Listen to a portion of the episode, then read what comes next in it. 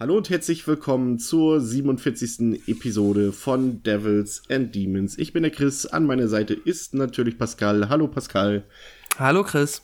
Und das ist heute tatsächlich unsere lang angekündigte Geburtstagsepisode, wobei man natürlich sagen muss, äh, dank äh, unserer privaten Verpflichtungen, Umzüge, aber vor allem äh, grippalen Infekten, ist der zweite Geburtstag fast schon näher dran, als der erste Geburtstag her naja. ist.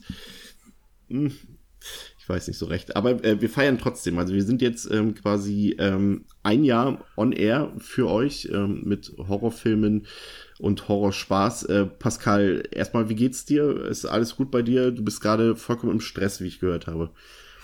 Ja, ich war auf jeden Fall lange im Stress und werde jetzt ja auch immer noch wieder sein. Ähm, das ist jetzt halt bei mir gerade, also ich bin aus der alten Wohnung, in der ich vorher gelebt habe, jetzt ausgezogen aus der Wohngemeinschaft und äh, bin gerade in so einer Zwischenphase, in so einem Limbo und dort gerade auf der Suche nach einer neuen Wohnung. Ist jetzt aber alles nicht dramatisch, also alles cool, aber natürlich halt ähm, ja so eine Wohnung auflösen kostet Zeit und Energie und wenn man nebenbei noch arbeiten muss und so weiter und so fort, ähm, ja ist das schon ein bisschen stressig, aber das wenn, macht nichts, das ist auch wieder vorbei und ja wenn jemand von unseren Hamburger Zuhörern einen Nachmieter sucht, soll diese Person sich bei dir melden.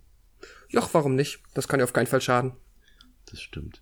Ähm, ja, bei mir war es tatsächlich so, ich habe zwar geschafft, viele Filme zu gucken in den letzten äh, Wochen, aber ansonsten war ich tote Hose, weil die ganze Zeit permanent nur am Husten. Das war echt anstrengend. Mhm. Also deswegen ähm, haben wir jetzt auch ein paar Mal aussetzen müssen vor und nach der Hatchet-Episode. Und ja, wenn man so will, bei unserer letzten Episode war es, äh, hatten wir Minus gerade, als wir aufgenommen haben.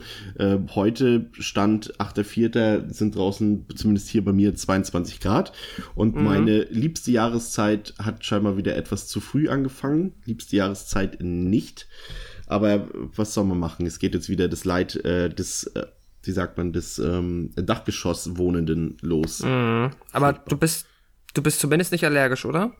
Nee, das nicht, das nicht. Du? Okay. Also die Hitze, aber die Pollen lassen dich in Ruhe. Also hitzeallergisch, das vielleicht. Naja, okay. Ach ja. Naja, aber immerhin, viele Filme hat ja auch was. ja, das stimmt, das stimmt. Ah, dazu kommen wir gleich noch. Ähm, ja, ein Jahr Devils and Demons. Ähm, was war. Es kommt später auch noch, wir haben, wir, wir werden natürlich heute auch noch, ihr, ihr wurdet ja von uns äh, penetrant dazu aufgefordert, äh, Fragen einzusenden an uns, ähm, werden wir später auch klären, deswegen greifen wir eine Frage gleich mal so ein bisschen ähm, vorweg, die kam von dem Michael, deswegen ziehe ich die jetzt vor, weil sie einfach gerade passt. Pascal, was war so dein deine Highlights, deine Highlight-Folgen, deine Lieblingsfolgen aus diesem ersten Jahr? Und, und gibt es tatsächlich vielleicht auch eine Folge, die dir nicht so gefallen hat? Mm, also ich glaube, die Highlights waren definitiv für mich immer das, die ähm, größeren Projekte, wenn wir mehr, also die Franchises besprochen haben. Und da würde ich jetzt, glaube ich, tatsächlich, vielleicht auch, weil es das erste große Franchise war, Alien nehmen, also ähm, unsere komplette Alien-Bepodcastung. Ähm, das fand ich schon sehr stark. Das hat sehr viel Spaß gemacht und ähm, aber auch die anderen, also Halloween ähm, oder äh, andere große Franchises haben auch jeweils immer sehr viel Spaß gemacht aufzunehmen. Und eine Folge, die mir nicht so gut gefallen hat, ist schwierig. Ich bin halt manchmal mit meiner eigenen, aber es hat kennt glaube ich jeder, der irgendwas macht. Manchmal ist man so mit seiner eigenen Leistung nicht zufrieden. Ähm, aber so richtig jetzt von einem Gesamt, also von dem Podcast an sich enttäuscht, so dass ich ihn doof finde oder nicht gut. Eigentlich habe ich da glaube ich nichts. Auch natürlich sind die Filme manchmal eine Enttäuschung, aber das ist ja das Schöne, man kann ja aus einem schlechten Film immer noch eine gute Podcast-Episode machen. Das stimmt. Ja, sehe ich tatsächlich ähnlich. Wobei, also ich habe ich habe so ein, hab ein paar offizielle Favoriten. Das ist dann auch ähnlich wie bei dir, was natürlich auch immer so ein bisschen die besonderen Sachen sind. Zum einen entweder große Franchises, zum Beispiel die, die Folge, die wir mit André gemacht haben über das Halloween-Franchise. Ähm, natürlich auch, wenn wir mal, da haben wir jetzt natürlich bis jetzt noch ein bisschen äh, wenig gemacht, wird in Zukunft natürlich vielleicht auch ein bisschen häufiger vorkommen, dass wir halt mal so eine Meta-Episode haben, wie jetzt äh, wir mhm. Dominik gemacht haben, über, über die Leidenschaft Film sammeln, war natürlich auch eine tolle Folge. Ähm, aber auch ganz klar äh, bei mir ganz oben dabei äh, die Folgen, die wir mit, mit äh, Patrick gemacht haben, mit über Texas Chainsaw Massacre, so oh, ja. Bahnhofs Kino oder mit Dr. Markus, Markus Stiegelegger. Die Suspiria-Folge ist natürlich auch ähm, definitiv ein Highlight gewesen, aber mein Guilty Pleasure unter unseren Episoden äh, wird vermutlich die äh, Wrong Turn äh, 1 bis 6 Besprechung bleiben, weil das war echt äh, faszinierend gut. Ja, ich, wenn ich mich richtig erinnere, gab es, also ich mache mal eine Ausnahme, weil wir sonst ja eigentlich nicht so viel über technische Probleme und so weiter reden, aber wenn ich mich recht erinnere, hatten wir die an dem Tag auch. Und deswegen hat das alles sich auch noch mal ein bisschen in die Länge gezogen und das war echt, ähm, ja, war ein Mammutwerk für Filme, die es vielleicht nicht verdient haben, aber die jetzt, ja, immerhin noch mal vielleicht auf andere Form und Weise unterhalten können. Das war, glaube ich, auch ein sehr warmer Tag. Ich kann mich erinnern, ja. dass ich hier auch ganz schön geschwitzt habe und wir durch die technischen Probleme ja zwischendurch mal eine Stunde Pause oder so machen mussten und es immer wärmer wurde hier im Zimmer. Mhm. Ich kann mich vage dran erinnern, ja definitiv. Ähm, ja, äh, gleichzeitig ähm, heute mit unserer Geburtstagsfolge wollen wir euch, ich will es jetzt nicht neues Format nennen, weil dafür ist es jetzt nicht irgendwie besonders kreativ, was wir jetzt hier auf die Beine stellen. Aber ähm, wir haben uns ja auch ein, ein, paar Gedanken gemacht in den letzten Wochen, auch äh, was, was euer Feedback angeht und haben festgestellt, dass es tatsächlich einigen Leuten so geht äh, oder was heißt nicht einigen, relativ vielen Leuten so geht und das, das sind auch so ein bisschen jetzt ein bisschen intern, äh, kleine interner, äh, das hört man dann auch so ein bisschen an den Aufrufzahlen einzelner Episoden, dass Filme, die eher nicht so bekannt sind oder die wir eher so als Geheimtipps vorgestellt haben, die jetzt nicht so populär sind, ähm, von euch immer so zwiegespalten aufgenommen werden, weil ihr euch selbst ersten Eindruck von dem Film machen wollt, bevor ihr von uns eine Stunde mit Informationen dazu berieselt werden wollt. Und das kann ich auch so ein bisschen nachvollziehen. Es geht mir selber als Podcast oder als Filmpodcast-Hörer auch so, dass ich mir natürlich lieber Episoden anhöre über Filme, die ich schon kenne, um dann einfach zu hören, okay, wie, welche Sicht haben diese Leute ähm, auf diese einzelnen Szenen oder auf diese Momente, wie sehen die das? Und das hat man natürlich nicht, wenn man den Film nicht kennt. Und deswegen werden wir nicht ausschließlich, weil das ist einfach auch nicht Sinn der Sache. Wir wollen natürlich auch, auch weiterhin ähm, Geheimtipps vorstellen und, und kleine Genreperlen vorstellen. Ähm, aber wir wollen natürlich dann auch wirklich das Hauptaugenmerk so ein bisschen auf die bekannteren oder größeren Filme legen und haben für die anderen Filme dann quasi jetzt dieses Format des, ich nenne es jetzt einfach mal, des Roundups eingeführt, äh, mit dem wir heute beginnen wollen, indem wir euch äh, Filme etwas kürzer vorstellen wollen, äh, mehrere Filme in einer Episode besprechen wollen, auch so ein Augenmerk darauf legen, welche Horrorfilme laufen gerade im Kino oder sind frisch im, im Heimkino released worden, ähm, das so ein bisschen anzubieten, dass ihr dann nicht eine ganze Folge irgendwie aussetzen müsst, weil, oh, die reden jetzt eine ganze Folge über Christie, den kenne ich gar nicht, den will ich erst später irgendwann gucken und so weiter mhm. und, und dass wir das dann einfach so ein bisschen kürzer abhandeln in diesen Folgen, was natürlich überhaupt nicht ausschließt, dass wir auch weiterhin ähm, unbekanntere Filme oder Perlen besprechen, sprechen, weil äh, das gehört auch einfach dazu. Aber wir probieren das einfach mal so, so ein bisschen. Ähm, und äh, ja, Pascal, bist du in letzter Zeit ein bisschen, du bist wahrscheinlich gerade überhaupt nicht so ins Filme gucken gekommen in den letzten Tagen, Wochen, oder? nee, ähm, tatsächlich ganz wenig. Ich habe, wenn überhaupt, dann mal hier und da eine Folge einer Serie geschafft ähm, oder in der Bahn irgendwas gelesen, aber dadurch, dass ich halt wirklich wenig lange Ruhezeiten hatte, ähm, ja, sehr wenig Filme. Und ähm, deswegen überlasse ich es quasi für diese Pilot-Episode dieses Roundups dir, aber ähm, ja, finde auch cool, dass wir jetzt diese ja, Ergänzung zu unserem eigentlichen Format oder zu unserer eigentlichen Podcast-Idee so mal ausprobieren und kann mir auch vorstellen, dass das cool wird und werde dann auch zum nächsten Mal hoffentlich, wenn sich jetzt der Stress bei mir ein bisschen legt, äh, dann auch einige Filme dabei haben. Ja, ähm, tatsächlich ganz aktuell ins Kino gekommen am letzten Donnerstag ist ähm, der Film Ghostland von Pascal Logier, hm. dem Macher von ähm, keinem geringeren Film als Martyrs, also dem super guten Original, wie ich finde. Und ja, ich war sehr gespannt darauf, auf den Film, weil mir schon sein zweiter größerer Film Tallman nicht so ganz gefallen hat. Aber Ghostland sollte wieder so ein bisschen so in diese alte Richtung gehen, wieder ein bisschen mehr Atmosphäre und äh, angeblich auch ein bisschen brutaler. Und ich muss sagen, ja, ich bin ein bisschen zwiegespalten. Also ich, wie gesagt, ich bin riesiger Fan von Martyrs und äh, bin dann aber aufgrund der Erfahrung mit Tallman doch sehr vorsichtig an Ghostland rangegangen äh, und war zunächst total überrascht, weil der Einstieg in den Film ist wirklich sehr großartig. Also es geht darum, dass, äh, dass quasi ähm, zwei Mädchen und ihre Mutter ähm, in so ein, in eine neue Wohnung oder ein neues Haus kommen, ein riesengroßes. Und äh, sie werden dort mit, äh, ja, wie sagt man, von so Home Invasion-artig von zwei finsteren und brutalen äh, Eindringlingen belästigt und auch, äh, ja, wie sagt man, unter Gewaltanwendung geschändet, sag ich mal. Und die Mutter kann aber dann verhindern, dass äh, den Töchtern was geschieht. Und äh, die eigentliche Haupthandlung spielt dann 16 Jahre später.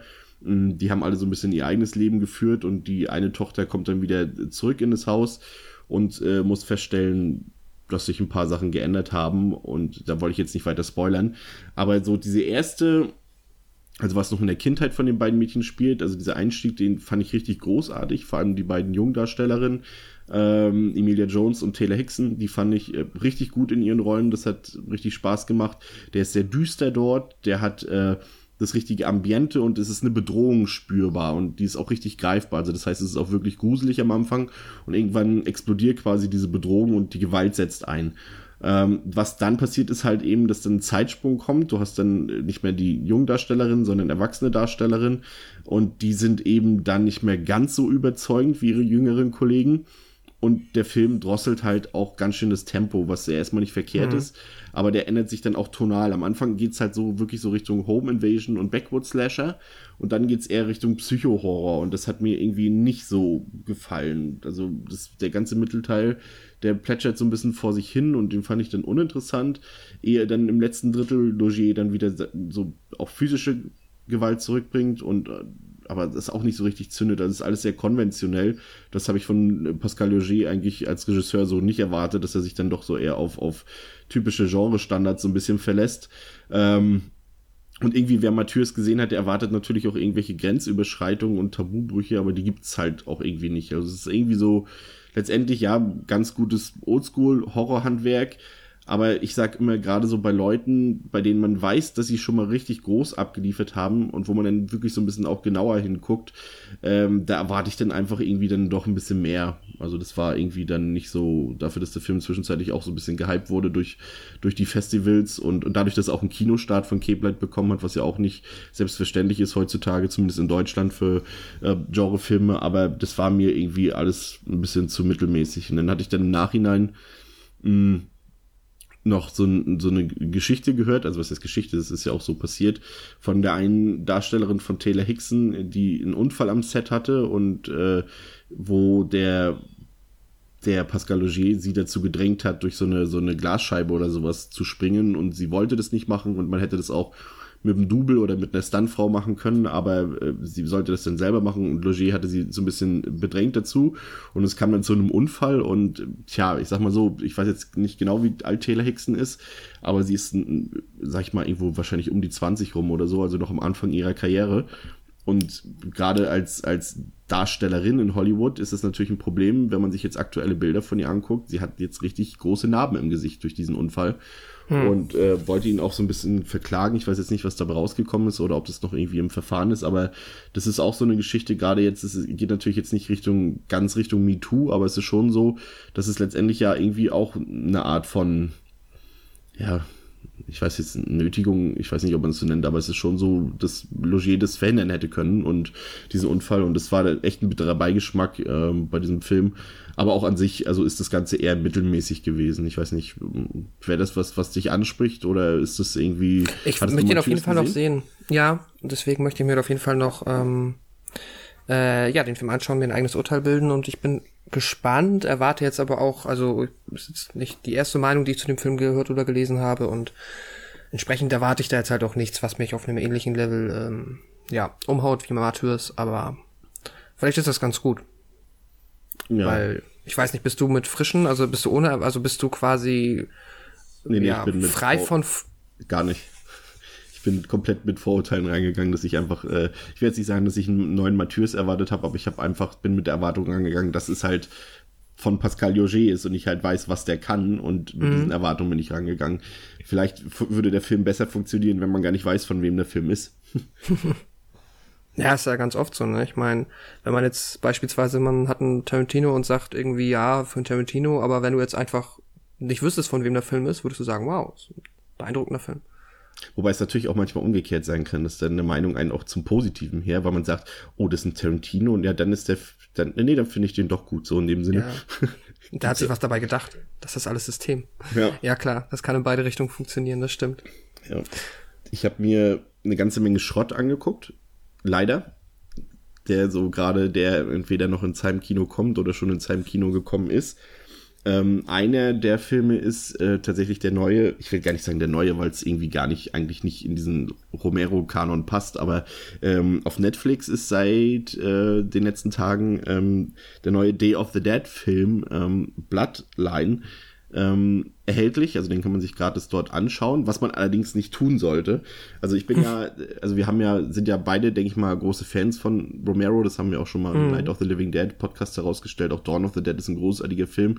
Day of the Dead fand ich damals nicht ganz so gut, aber das ist schon sehr lange her, dass ich den gesehen habe, den sollten wir uns hier unbedingt auch nochmal vorknüpfen.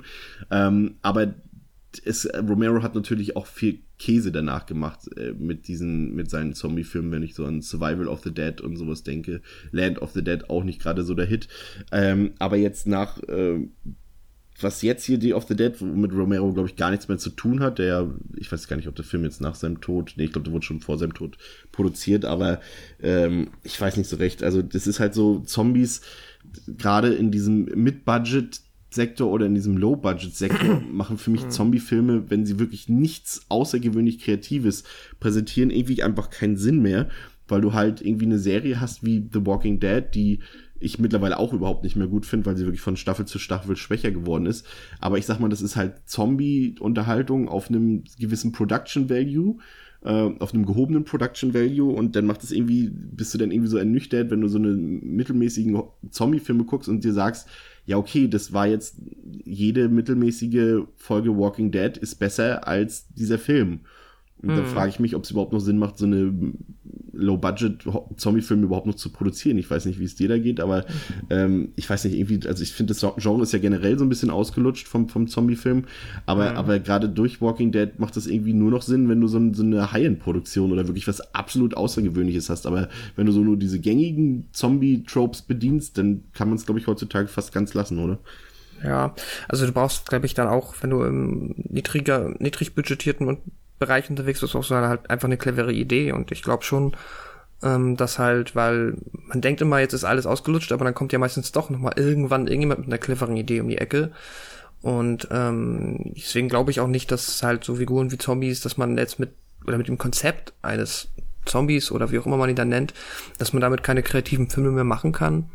Mhm aber wenn man halt natürlich nur das nochmal dreht, was es schon tausendmal gegeben hat, mit anderen Figuren, vielleicht in einem anderen Land oder so, aber im Endeffekt immer das Gleiche, dann hast du natürlich recht, dann ist es ähm, bei, ja, wahrscheinlich verhältnismäßig überflüssig und halt wirklich nur noch so für einen Einschlaf, Second Screen tauglich oder halt wirklich für Menschen, die einfach nicht genug kriegen von immer wieder den gleichen Film oder den ähm, gleichen Ideen und ja, aber ich finde auch, also High-End-Produktionen. Gut, ich muss jetzt auch kein ja, World War Z, brauche ich jetzt auch nicht nur einen zweiten nee, Teil, von der kommen wird, aber ich glaube, der macht sogar Fincher, wenn ich mich nicht irre, falls es nicht schon wieder gecancelt wurde. Oh, krass.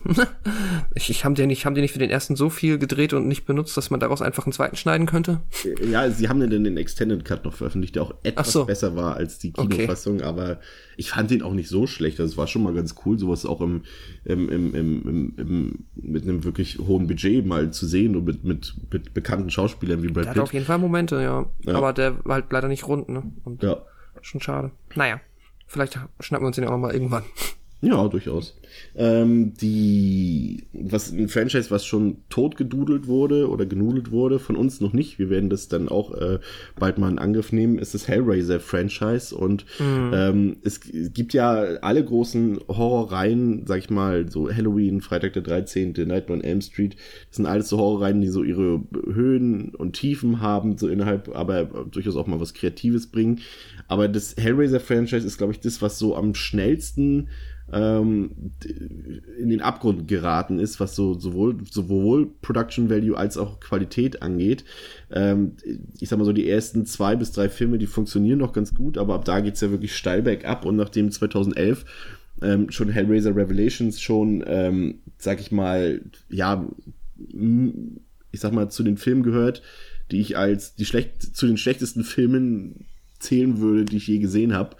ähm, hat man jetzt mit Hellraiser Judgment wieder einen Film rausgebracht und der, ja, ich finde, also der ist besser als Revelations, das auf jeden Fall, mit Sicherheit. Aber ansonsten war das auch wieder nicht so der Hit. Also das ist so handlungstechnisch gleich das so ein bisschen wie eine miese Fanfiction und auch der ganze Film fühlt sich wie so ein Fanfilm an. Und und ich weiß nicht, so, so, das könnte auch ein Slipknot, ein langes, anderthalbstündiges Slipknot-Musikvideo sein, irgendwie. Das ist alles so, das hat schon ein paar Momente, auch so die Gewaltspitzen sind ganz nett, die sind teilweise auch richtig fies, aber das ist jetzt halt am Ende nichts, was den Film rettet, weil die Story halt kompletter Bullshit ist und sich in Abgründe bewegt an, an, an, an Niveaulosigkeit, also das war auch richtig nichts, also vollkommen verschwendete Zeit. Ähm, der Film kommt, glaube ich, irgendwann auch noch bei uns regulär in den Handel. Ich denke mal, der wird auch keine Probleme mit der FSK bekommen. Ähm, aber auch den könnt ihr euch auf jeden Fall sparen, genauso wie äh, Jeepers Creepers 3. Ähm, Och, hast du ihn echt noch gesehen? Ich habe ihn tatsächlich noch gesehen und ähm, ja, das ist ein, man hat natürlich als Filmliebhaber eh ein gespaltenes Verhältnis zu der Jeepers Creepers Reihe aufgrund der äh, Dinge, die der Regisseur vor Jahren äh, mal, ja, wie sagt man, verbrochen hat. Ähm, ist es eh ziemlich schwierig, sich das anzugucken. Ähm, aber damals, als ich den ersten Teil und den zweiten Teil gesehen habe, wusste ich von dieser ganzen Sache noch nichts und fand die durchaus ganz gut. Also den ersten mochte ich eigentlich und der zweite war okay, sag ich mal, so, so in einem gewissen Rahmen. Ich glaube, die haben die auch ganz gut gefallen, oder? Mhm. Ich mochte beide eigentlich. Den ersten mehr, aber. Ja, ja, ohne Frage. Der erste war, war deutlich besser. Ja. Aber der dritte Teil ist leider eine absolute Katastrophe.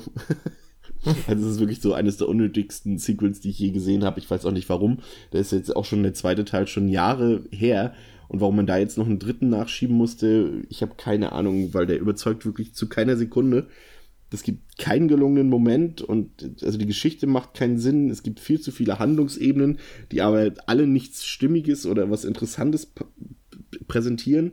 Ähm, dann ist es ein totaler Atmosphärekiller, also der, fast der komplette Film spielt bei Tageslicht was für einen Horrorfilm natürlich, also was fürs Budget natürlich gut ist, aber für einen Horrorfilm per se eigentlich überhaupt nichts ist. Also es ist natürlich komplett unatmosphärisch und unstimmig.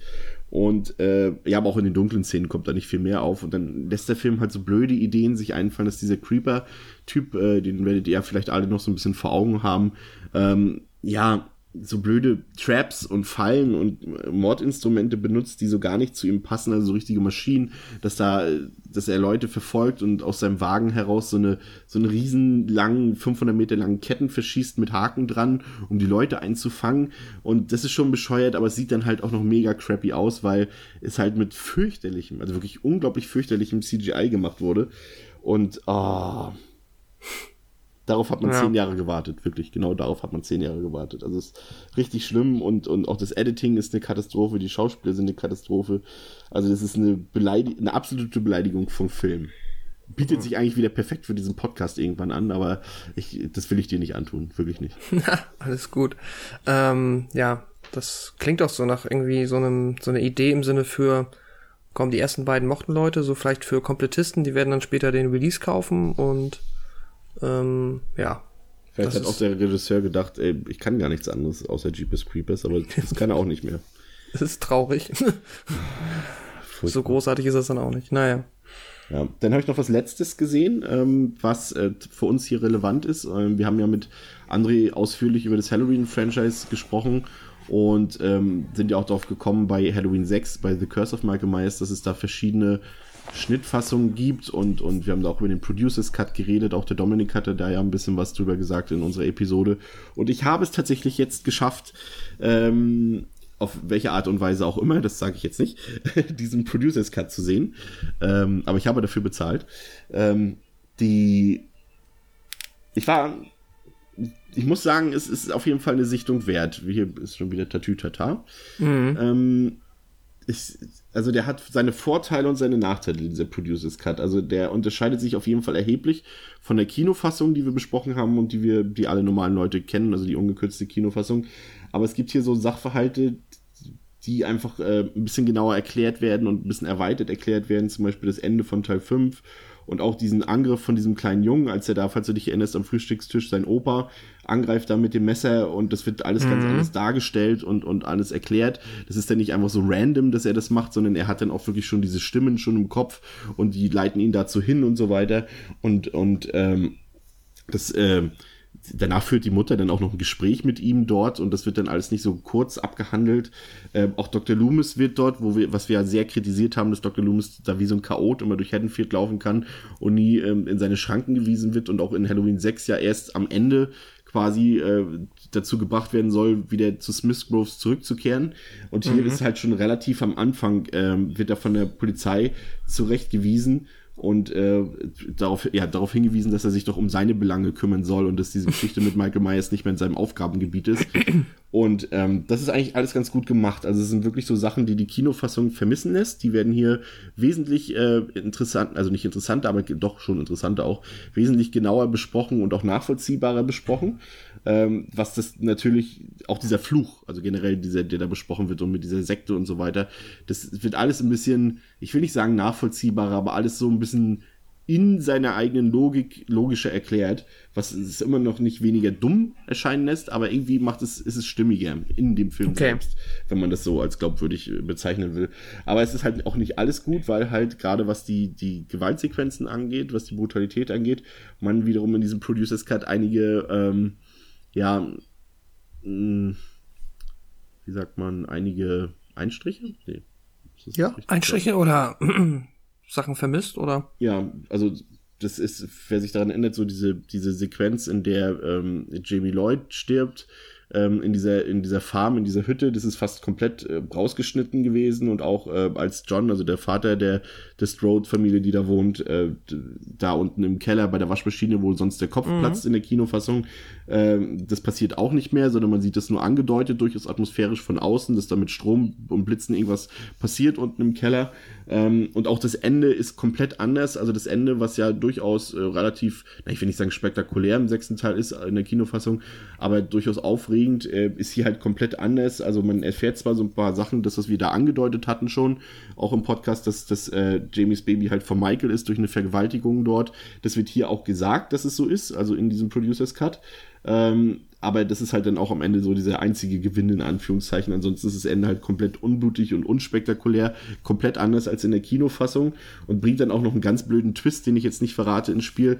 Ähm, ja, also es ist schwierig. Also letztendlich wäre so ein Misch aus beiden Fassungen irgendwie sinnvoller. Ich sag mal so Gewaltsequenzen aus der Kinofassung und, und Handlungserweiterungen aus dem Producers Cut dazu. Dann würde das durchaus Sinn machen. Also diese Erweiterungen haben bei mir schon für eine gewisse Euphorie gesorgt aber dann bei den Action- und Horrorsequenzen, die dann halt wirklich deutlich harmloser sind, hat es gleichzeitig auch wieder für Ernüchterung gesorgt. Und ja, also kann man, wenn man die Möglichkeit hat, ich gebe einen kleinen Tipp, es gibt so eine US Halloween Komplettbox, da kann man sich den Producers Cut äh, mal anschauen. Ich glaube, der wird auch mal separat veröffentlicht. Ähm, aber man muss das jetzt nicht machen, nur wenn man so ein Hardcore-Fan, Halloween-Fan ist, so wie ich, dann äh, sollte man es vielleicht mal gesehen haben, aber ansonsten kann man sich das sparen. Alles, was dazu notwendig ist, kann man auch unter äh, schnittberichte.com nachlesen, wo da die einzelnen hm. Unterschiede sind. Aber dann haben wir das auch mal abgehandelt, weil mich das nach unserer Halloween-Episode dann doch ein bisschen gekitzelt hat. ja. Ähm, ihr habt uns, um mal jetzt auch Pascal wieder zurück ins Spiel zu bringen, aber er hat ja nichts gesehen, ne? Stress ist Stress. Kannst du äh, ändern. Äh, um uns, um ihn mal wieder zurück ins Spiel zu bringen, ihr habt uns äh, ganz viele Fragen eingesandt, eingesendet, ähm, die wir euch natürlich jetzt auch beantworten wollen. Und äh, wir beginnen da ganz prominent mal äh, mit dem Patrick vom Bahnhofskino, der hat uns gefragt, welcher A Horror und welcher B Nicht-Horrorfilm hat euch als Kind den Schlaf geraubt? Pascal. Oh, als Kind ist es schwer, in Anführungszeichen. Ich sag mal, mh, mm, also ich habe ein Trauma, an das ich mich erinnere. Das lässt mir vielleicht nicht als Horrorfilm durchgehen. Es ist aber Mystery, aber es ist halt auch wiederum eine Serie. Aber ich war als Kind, weil meine Mutter hat immer sehr, sehr viel X-Files geguckt, sehr gerne. Und da habe ich ein, zwei Mal den Fehler gemacht, als zu kleiner Junge halt ähm, irgendwie dabei anwesend zu sein. Und allein diese Melodie hat mich halt komplett kirre gemacht. Und da habe ich sehr drunter gelitten. Ansonsten erinnere ich mich leider in meiner Kindheit nicht wirklich daran. Ah, ich habe recht früh Hannibal gesehen, aber den fand ich eigentlich eher scheiße. ähm, nee, ich glaube, was anderes fällt mir da nix, nicht ein. Und ähm, auch sonst waren meine Eltern immer sehr bedacht. Also ich hatte wenig Filme. Oh, doch, ich kann, ähm, ist kein Horrorfilm. Cliffhanger hat mir sehr viel Angst gemacht damals. Oh. Habe ich sehr jung gesehen. Ja. Ich, bei, bei mir gibt zwei Schuldige. Zum einen meine mhm. Eltern bei dem, bei dem Horrorfilm. Ähm, das war Gremlins. Oh. Und ähm, da haben ja meine Eltern scheinbar die FSK-Freigabe so ein bisschen missachtet, weil sie dachten, ja, ach, das sind ja die mit den süßen Kuscheltüren hier mit Gizmo und so, das kann hm. der Junge gucken und äh, ja, super. Da äh, haben meine Eltern wahrscheinlich nicht bedacht, dass es auch böse Gremlins gibt in dem Film, die damals für Kinder definitiv äh, nicht so kuschelig und lieb aussahen. Ähm, das hat mich so ein bisschen ein paar Nächte danach auf jeden Fall beschäftigt. Aber noch schlimmer war halt der, der, die Standardgeschichte, die, glaube ich, viele äh, Kinder meiner Generation erzählen können, ist ähm, der zweite Film, der Nicht-Horrorfilm, an dem dann tatsächlich wirklich die FSK schuldig war, und zwar äh, Watership Down, also unten am Fluss. Mhm. Dieser Zeichentrickfilm nach dem Roman von Richard Adams, also dem mit den Killerhasen. Ähm, das war so ein Ding, boah, also da hat die FSK ja damals, glaube ich, eine, eine 6er Freigabe vergeben. Ich bin mir nicht mal sicher, ob eine 12er Vergabe de facto reichen würde, wenn man das jetzt neu vergeben müsste oder so. Also ich finde den schon, das ist schon ziemlich harter Tobak, weil er ja auch wirklich auch noch, jetzt abgesehen von der doch schon ziemlich expliziten Gewalt, ähm, die wirklich sehr verstörend ist für Kinder. Äh, ich habe es zum Glück überlebt damals, aber ich fand es damals wirklich sehr krass, dass dort einfach so Zeichentricktiere sich gegenseitig die Ohren abreißen und aufschlitzen und sowas alles. Das äh, ist definitiv nicht für Kinder gedacht. Und, und, und da bedenkst du ja noch nicht mal bei, dass das Ganze natürlich auch noch gesellschaftliche und, und religiöse und politische Themen hat, die da besprochen werden. Ähm, mhm. Ähm, also das ist gewiss kein Kinderfilm, aber ich habe ihn halt in der Kindheit gesehen und das war, äh, ja, ich habe Hasen nie wieder so angesehen wie vor dem Film drücke ich mal so aus. Was die so in ihrer Freizeit machen. Mhm. Ja. ja, das ist, glaube ich, ein Film, der auch bei vielen ein Trauma ausgelöst hat. Ich erinnere mich tatsächlich, ich weiß, dass ich mal, ich glaube, Ausschnitte gesehen habe, aber ähm, da ist nichts Bleibendes bei mir in Erinnerung geblieben. Ähm, Patrick fragt weiterhin, und lösten solche Panikfilme bei euch eher die Reaktion aus, sie nie wieder sehen zu wollen? Oder habt ihr euch der Angst im Sinne des wohligen Schauers immer wieder gestellt? Also ich hatte es auch später durchaus noch mal, dass ich dann, dass Filme schon mich ganz gut erwischt haben und so dieses nie wieder eigentlich nicht. Also ich hatte dann eher, ich war dann auch eher dieses dann doch eher davon angezogen, das nochmal zu schauen und so mehr so ein bisschen wie, vielleicht, ich weiß nicht, ob das ein guter Vergleich ist, aber wie andere Leute, ich kann es nicht Achterbahn genießen können obwohl es ja per se jetzt auch eine teilweise unangenehme Erfahrung ist, die man immer wieder gerne wiederholt, aber. Ja, aber sind Horrorfilme für manche auch. Ja, genau. Und ähm, so ist das Gefühl bei mir eher. Also ich habe hab da durchaus dann, also ich habe es noch nicht so erlebt, dass ein Film mich jetzt aufgrund seines hohen Gruselfaktors oder so quasi so viel Angst eingejagt hat, dass ich da nicht nochmal ran möchte. Und bei dir? Ja, ich bin, ich bin tatsächlich äh, schon seit frühester Kindheit wirklich ein ziemlicher Schisser.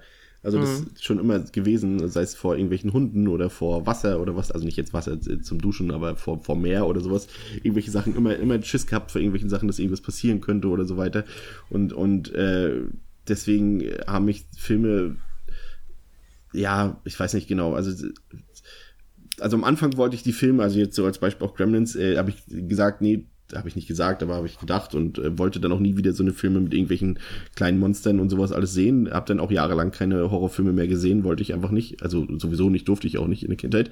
Aber, mhm. aber da wollte ich auch nicht. Also das hat mich schon dezent so gegruselt, dass ich das auch wirklich nie wieder sehen wollte. Aber irgendwann kam halt dieser Wendepunkt, zu dem wir ja später bei den anderen Fragen noch kommen. Ähm, und wir wissen ja heute alle, dass es besser geworden ist. Ich bin zwar immer noch ein Schisser, aber eben nicht was Horrorfilme angeht. Und, und ich sag mal so, wir würden, glaube ich, nicht diesen Podcast machen, äh, wenn wir nicht äh, schon da gerne immer auf Wiederholung aus sind und äh, um uns zu fürchten oder um uns den Schauer über den Rücken zu jagen. Ich glaube, sonst würden wir diesen Podcast nicht machen. nee, ich denke auch nicht. Ja, äh, eine sehr gute Frage. Erstmal danke an Patrick. Ähm, mhm. Eine sehr gute Frage hat uns der Matze, dein Kollege von der Welle Nerdpol, beziehungsweise von Matzes Kinowoche gestellt. Äh, mhm. Wärt ihr in einem Horrorfilm welchen Trope würdet ihr am ehesten entsprechen? Und ich habe, ich, diesmal fange ich mal an, weil ich es eben schon quasi ein bisschen angedeutet habe. Ich wäre ganz klar ähm, der Schisser in dem Film. Also ich wäre auf jeden Fall der, wenn wir jetzt so eine Gruppe, nehmen wir mal an, Pascal, wir beide und noch zwei, drei andere Leute wären jetzt in so einem Teenie-Slasher drin, ähm, mhm. wäre ich auf jeden Fall der, der, sagen wir mal, du würdest sagen, Leute, wir müssen jetzt irgendwie Hilfe holen, lasst uns aufteilen, wäre ich auf jeden Fall der, der konsequent darauf besteht, dass wir uns auf gar keinen Fall aufteilen, auch nicht in kleinere Grüppchen, sondern wir bleiben auf jeden Fall alle fünf, wenn wir jetzt fünf wären, alle fünf zusammen auf jeden Fall. Also das ist vehement, also da äh, ich würde alles daran setzen.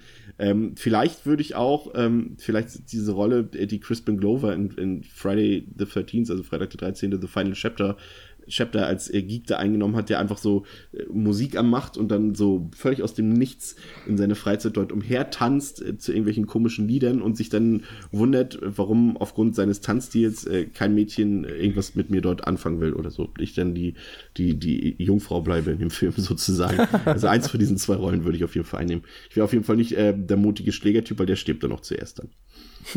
Sehr gut.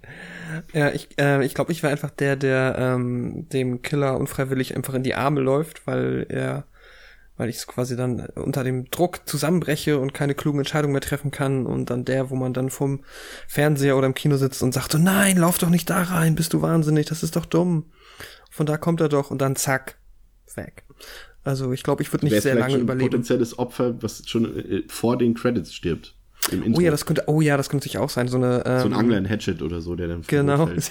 der vielleicht auch durch einen Unfall stirbt, der einfach vom Boot fällt und von einem Krokodil gefressen wird und gar nicht von Victor Crowley dann. Ja. irgendwie so. Doch, genau, das könnte ich mir vorstellen. Also, dass ich ja wahrscheinlich eher nicht die Coolness bewahren würde und einfach, ähm, ja, komplett Blödsinn mache aus Versehen. Also abnippeln würden wir auf jeden Fall beide, weil selbst wenn ich dort im Film Jungfrau bleibe und, und äh, der Schisser bin, ähm, ich bin halt nicht das Final Girl, äh, logischerweise, und deswegen nippel ich trotzdem ab. Also es bringt sowieso nichts am Ende. so ist es. Ähm, War eine sehr schöne Frage. Ja, fand ich auch sehr gut. Aber ich auch, da musste ich auch wirklich ein bisschen nachdenken. Ich dachte so, aber ich wollte jetzt nicht lügen, ich wollte jetzt nicht irgendeine coole Geschichte erzählen, weil das wäre definitiv so, dass ich da irgendwie der Schisser wäre oder sowas. Oder so ein, Vielleicht wäre ich auch so ein, oder, oder vielleicht werden wir auch die beiden, äh, werden wir auch so zwei grumpy Opas, die dann, ihr Kids, ihr könnt nicht in den Wald, ihr kommt da nicht lebend raus. So, vielleicht sind wir das auch dann irgendwann. Irgendwann dann in ein paar Jahren sind das wir das. Wir sind dann die, die, die Foreshadowing-Warner. Bestes Trope.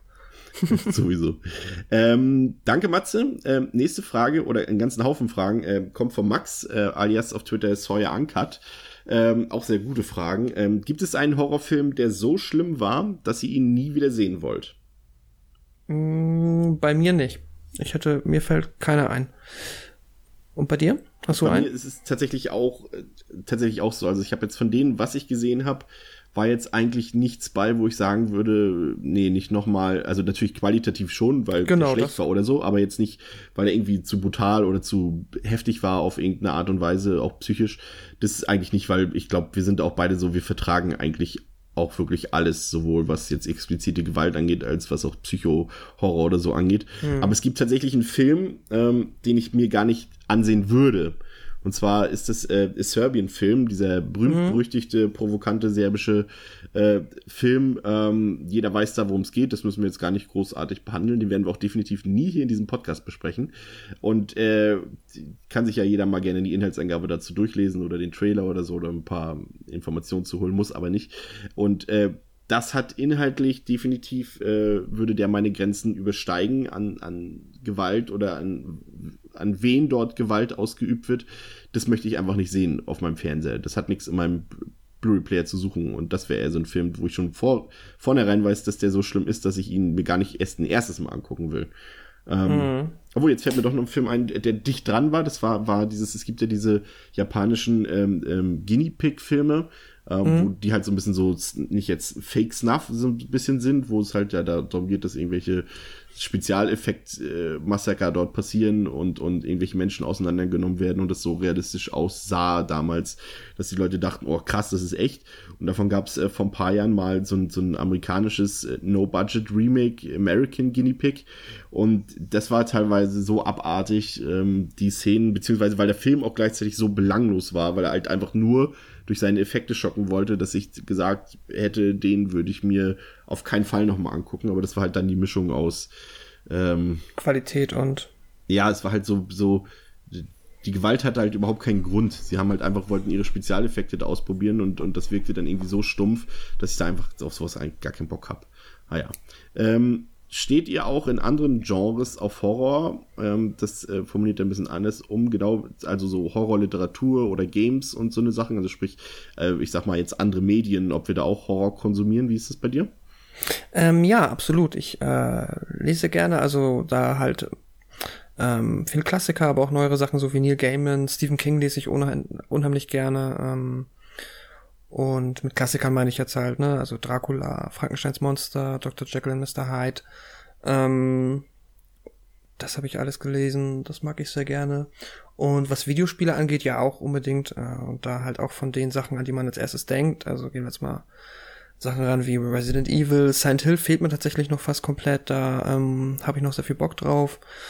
Aber auch jetzt so die letzten Jahre ist ja da im Indie-Sektor auch sehr, sehr viel an Horrorkram rausgekommen und da habe ich auch sehr viel Spaß dran und werde auch irgendwann es noch zumindest noch mal versuchen, mir dann ähm, auch noch mal Resident Evil 7 als VR Erlebnis mal, ich werde mal versuchen, ob ich das schaffe. Vielleicht ist das etwas, was ich dann im Videospielsektor sage, so nee, das in der Form kann ich es nicht machen.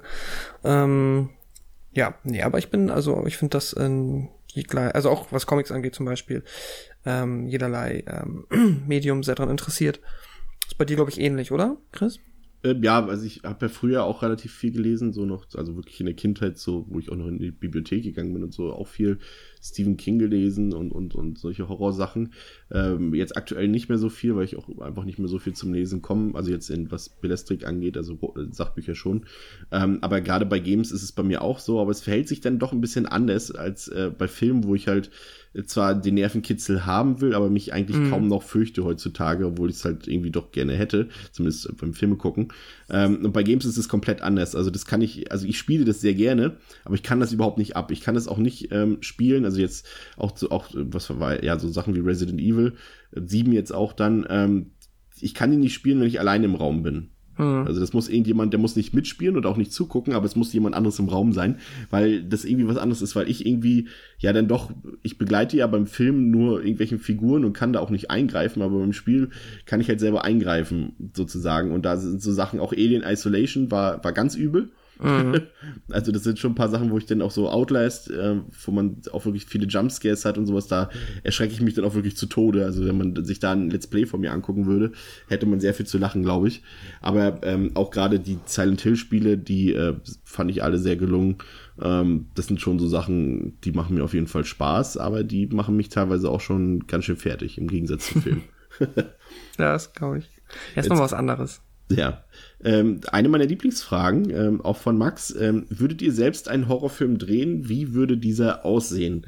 Ähm, Mache ich mal wieder den Anfang, mhm. weil mir tatsächlich äh, dazu auf Anhieb was einfällt. Äh, ich habe nämlich, das ist richtig peinlich eigentlich auch, Nein, dadurch, dass ihr es nicht zu lesen bekommt, ist es nicht ganz so peinlich, aber ich habe mit 13 mal ein ganz, ganz mieses Drehbuch für einen Teenie-Slasher geschrieben. Und äh, das hieß damals, glaube ich, äh, das habe ich mit einem Kumpel zusammen gemacht. Äh, Dark Woods hieß der. Ich glaube, es gibt auch einen Film, der so heißt, aber das wussten wir zu dem Zeitpunkt nicht. Und ähm, der spielte dann äh, bei uns in den Mecklenburger Wäldern. Also der spielte natürlich woanders, aber wir hätten ihn dann drehen müssen in den Mecklenburger Wäldern. Und es war irgendwie so ein Misch aus Blair Witch Project und ja, und Slasher so ein bisschen so. Also es war, war ganz dumm. Ich muss das mal irgendwo, irgendwo gibt es dieses Drehbuch auch noch. Ich muss das mal irgendwo raussuchen. Das bestand irgendwie auch nur aus ähm, zehn Seiten oder so. Und das war dann auch so, das, weil ich gar nicht wusste, wie ein echtes Drehbuch aussieht. Dann stand dann so, sie laufen durch den Wald. In Klammern zehn Minuten mit Dialogen oder so. Ich habe auch Dialoge geschrieben, also so ist es okay. nicht. Also es gab auch eine richtige Liebesgeschichte und so weiter. Ähm, das war, haben wir gemacht und äh, wir haben auch angefangen zu drehen. Das äh, muss ich tatsächlich oh. dazu sagen. Äh, als der Kumpel dann mal Geburtstag hatte und äh, ein paar Leute eingeladen hatte, hatten wir quasi ähm, für die Leute unfreiwillig ähm, eine Besetzung da. Dadurch, dass mhm. halt Geburtstagsgäste jetzt nicht einfach so abhauen können, wenn sie Kinder sind, äh, haben wir gesagt, ja, wir drehen jetzt den Horrorfilm. Und ihr seid die Schauspieler. Mega. Und so hat man natürlich dann auch ein paar Mädchen bei gehabt, die sonst freiwillig nie mitgemacht hätten. Und wir haben das auch ich weiß noch, wir haben gewartet, bis es dunkel wird und wir haben uns gar nicht in den Wald getraut. Wir haben dann nur irgendwie am, Stadtrand gedreht. Ähm, die haben auch wirklich ein paar Szenen im Kasten gehabt, so irgendwelche Verfolgungsjagden und sowas alles. Mit dem Camcorder oder wie? De, ja, ja, genau, mit dem Camcorder. Und der, der Killer, der, weil wir nichts anderes hatten, der äh, hatte eine ne Jacke über dem Kopf als Maske. Also einfach so quasi einfach eine Jacke äh, draufgesetzt auf den Kopf, Reißverschluss zu und das war dann seine Maske. Der hat aber auch gar nichts gesehen. so Schlechtester dumm. Killer der Welt. Schlechteste Killer der Welt. Man hätte dann irgendwie vielleicht noch die Ärmel so nach vorne ausfahren müssen, dass er durch die Ärmel gucken kann oder sowas. Das wäre dann beschissener gewesen. Aber irgendwo existieren diese Szenen noch auf irgendeiner kleinen, äh, ich weiß nicht, wie man diese, ne, so einer Kassette heißt. Oder Kassette. Äh, ja, ganz schlimmes Ding. Ähm, ja, aber wenn ich heutzutage einen Film machen würde, wäre mir vor allem eigentlich wichtig, dass der atmosphärisch ist und dass der den Leuten auch wirklich Angst macht. Also das würde bei mir im Vordergrund stehen, dass er den Leuten einfach Angst macht und ein unwohliges Gefühl hinterlässt. Wie sieht's bei dir aus? Hast du schon mal einen Film gedreht? Schon mal Erfahrungen gehabt? Wolltest du mal einen Film drehen? So ein Quatsch ähm, hat jeder mal im Kopf irgendwann in seinen ja. äh, pubertären Jahren. Auf jeden Fall. Also die Idee ist halt immer mega und war auch immer etwas, was mich interessiert hat, aber ist leider nie so, also auch irgendwie eine richtig so eine Videokamera oder so hatte ich halt nie, in, weder in meiner Kindheit noch in meiner Jugend. Ähm, und jetzt, ich habe immer so, mh, mm, also ich habe immer Ideen für Settings, die ich ganz gern mag. Ich weiß nicht, wer mich jetzt sonst so ein bisschen im Internet noch verfolgt. Ich mache ja auch immer so nebenbei noch so kleine Videospiele ab und zu und habe da auch noch also Ambitionen, die konkreter sind, als jetzt irgendwas Filmisches zu machen. Ähm, aber auch da habe ich halt oft ganz, ganz viele tausende Ideen, die ich mir auch aufschreibe und irgendwo in Schubladen lege, beziehungsweise irgendwo digital verwalte. Und da sind dann auch so Ideen für komplett Spiele, die ich überhaupt nicht umsetzen könnte oder Geschichten, die man auch schreiben könnte, einfach Geschichten, die ich halt, die halt ein, ja, sag ich mal, ein Setting haben, das ich so nicht umsetzen könnte.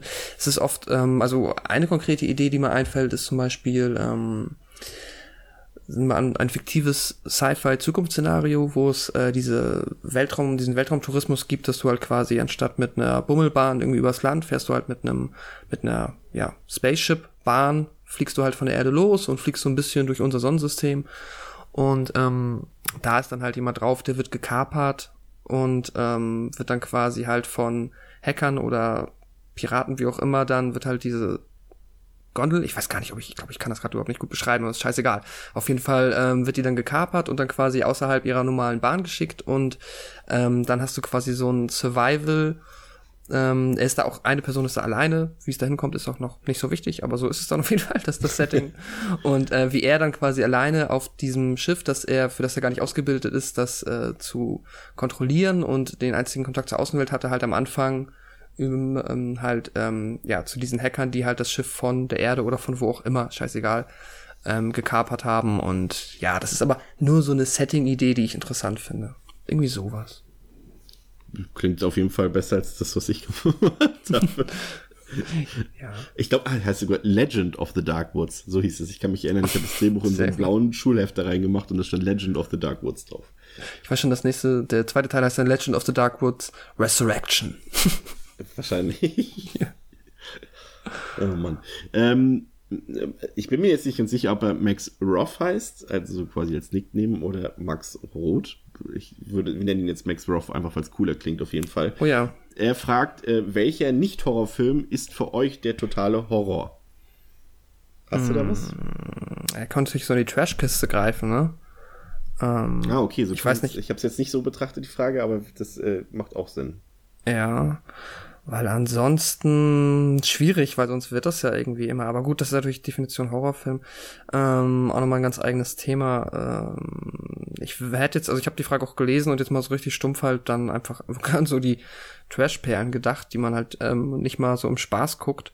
Also sowas wie Daniel der Zauberer oder solche anderen Filme, die dann halt auch nur sehr bedingt unterhalten sind. Ähm, aber so eine richtig gute Antwort ist mir dazu nicht eingefallen, weil alles, was, ja, ich finde das, nee, ich warte erstmal deine Antwort ab, vielleicht fällt mir dann auch was ein. Also ich habe tatsächlich was, was ich nicht ab kann, was ich auf den Tod nicht ab kann und das sind, sind Filme, in denen ähm, Vergewaltigungen vorkommen. Und äh, das ist ja nicht zwangsläufig immer ein Horrorfilm. Na klar, da gibt's auch, mm. auch viele Filme, Last House on the Left und, und I Spit on Your Grave und so eine Sachen, aber die sind in, in dem Horrorfilm dann irgendwie wieder so ja, wie soll man sich sagen, ich will es jetzt auch nicht falsch ausdrücken, aber die sind irgendwie anders, weil ich da, weil da in der Regel, was heißt in der Regel, da kommt auch immer noch so ein Revenge-Teil, dass die Frau sich rächt und die Männer umbringt oder auch foltert und sowas. Und das ist dann irgendwie äh, so ein eigener Kosmos. Aber es gibt halt auch Filme, die das Ganze ein bisschen ernsthafter behandeln. Und da gibt's äh, von dem berühmt-berüchtigten französischen Regisseur Gaspar Noé äh, den Film Irreversible. Und ähm, der ist ziemlich krass mit Vincent Cassell und mit, mit Monica Bellucci. Der, das ist auch so ein Film, der quasi rückwärts abläuft und, und äh, das ist das ist ganz harter Tobak, sag ich mal, da auch die Vergewaltigungsszenen und so weiter, das ist, das ist so eine Sache, der, das hat richtig wehgetan. Ich habe mich auch mhm. bis heute nie wieder an den Film rangetraut, will den irgendwann demnächst nochmal gucken ähm, um zu gucken, welche Wirkung der heute auf mich hat. Aber das ist schon so eine Sachen, die machen mich dann auch fertig, so eine Sachen. Also das ist sowas, was ich einfach nicht ab kann, so auch gerade so, so, so realistisch wirkende Gewalt. Ja, okay. Ja, ich verstehe, was du meinst. Ja, dann ähm, würde ich vielleicht bei mir, ich habe manchmal so, ich habe nicht sehr traurige Filme, also sagen wir mal sehr so Drama. So mit Dramas. Krankheiten und sowas? Ja, genau. Und wo dann, oder Elternteile sterben, das ist halt alles sehr, sehr, ähm, ah, ich komme gerade nicht an den einen, den fand ich sehr schlimm. Das war ein schwedischer Film mit der Schauspielerin, die auch hier bei Verblendung und so dabei war. Komme ich jetzt gerade nicht drauf, aber. Also Naomi Rapaz, aber welcher Film genau, weiß ich jetzt gerade nicht. Da ging's aber, um, aber nicht dieser ähm, Be nee, Baby Da, nee. da geht's darum, dass sie ähm, quasi, also der die meiste Zeit spielt sie nicht mit, weil es wird dann quasi ihre Kindheit beleuchtet. Ich glaube, sie waren dann finnische Einwanderer, die nach Schweden gekommen sind und sie wurde von ihrer Mutter sehr krass misshandelt und ihr Vater war auch scheiße und dann gibt's immer so einen Zeitwechsel, wie man dann halt Naomi Rapaz sieht, wie sie mit ihrer Mutter da im Krankenhaus abhängt und der ist sehr, sehr traurig, der Film. Der hat mir ähm, also schon so auf einer Ebene, wo ich sage, das ist schon, das, das muss ich nicht unbedingt nochmal gucken, wobei ich den schon sehr gut fand und froh war, dass ich ihn geguckt habe aber das nimmt mich härter mit als jetzt die meisten Horrorfilme, solche Filme. Oder auch sie, der ist zugegebenermaßen ziemlich kitschig, aber vielleicht war ich damals auch anfälliger dafür. Ich fand auch Sieben Leben mit Will Smith. Ist ja auch recht traurig. Ja, so ein Tearjerker, ne? Hm? So ein Tearjerker. Ach so, also einer, ja, der ja. dich quasi zum Heulen zwingt. Ja, das ist es halt. Also das ist äh, recht mechanisch. Das ist dann, also den würde ich jetzt auch nicht mal als sehr gut bezeichnen. Aber ähm, wenn er mich dann trotzdem erwischt, weil die Filme können das ja dann teilweise trotzdem, dann, ähm, ja, das ist schon so sehr, äh, sehr anstrengend für mich. Bist du dir sicher, dass der Film mit Nomi Rapaz ist? Warte mal, vielleicht habe ich es verwechselt. Oder geht, nee, um Kindermorde geht's da nicht, ne? Nee, Child nee, 44, nee. Ich finde nämlich gerade tatsächlich nichts. Wollte nämlich jetzt dann, weil es eigentlich interessant klingt, ja, dass wir zumindest den Namen mal erwähnen. Aber du kannst ja mal kurz, während ich die nächste Frage mhm. beantworte, mhm. rausholen. Das interessiert mich jetzt mich auch, aber ich finde jetzt in ihrer Filmografie irgendwie nichts Passendes. Ähm, ja, äh, danke, Max, Max. Ähm, die nächste Frage kommt von einem ähm, Wegbegleiter auf Twitter, den ich schon sehr lange ähm, verfolge oder wir uns gegenseitig schon lange folgen, der Roman, äh, auch treuer Hörer von uns auf Twitter Rotze. ähm, er fragt, äh, bei dem, das ist tatsächlich, die klingt schon fast ein bisschen fies, die Frage. Ähm, bei dem Filmkonsum, den ihr an den Tag legt, vergeht euch nicht irgendwann die Lust am Schauen? Hm. Roman, äh, ich, also bei mir gar nicht tatsächlich. Ich habe das letzte Mal auch auf Twitter hatten wir äh, auch so ein Gespräch jetzt darum ging, dass ich tatsächlich schon allein in diesem Jahr, also 2018, schon 211 Filme gesehen habe. Ähm, musste ich mich, nicht würde ich sagen, dass ich mich rechtfertigen musste, aber es äh, entstand eine Diskussion, in der ich mich gerechtfertigt habe. Und ähm, ja, was soll ich sagen, es ist einfach mein, mein größtes Hobby, was ich habe, Film, meine größte Leidenschaft und dafür opfere ich auch gerne meine Zeit. Also und überdrüssig bin ich dem auch nicht. Also es macht mir äh, eigentlich jeder Film, also generell das Gucken vom Film macht mir eigentlich Spaß. Also ich bin da auch nicht ermüdet, wenn ich schon sechs Filme geguckt habe. Da macht mir der siebte auch noch mega viel Spaß an demselben Tag.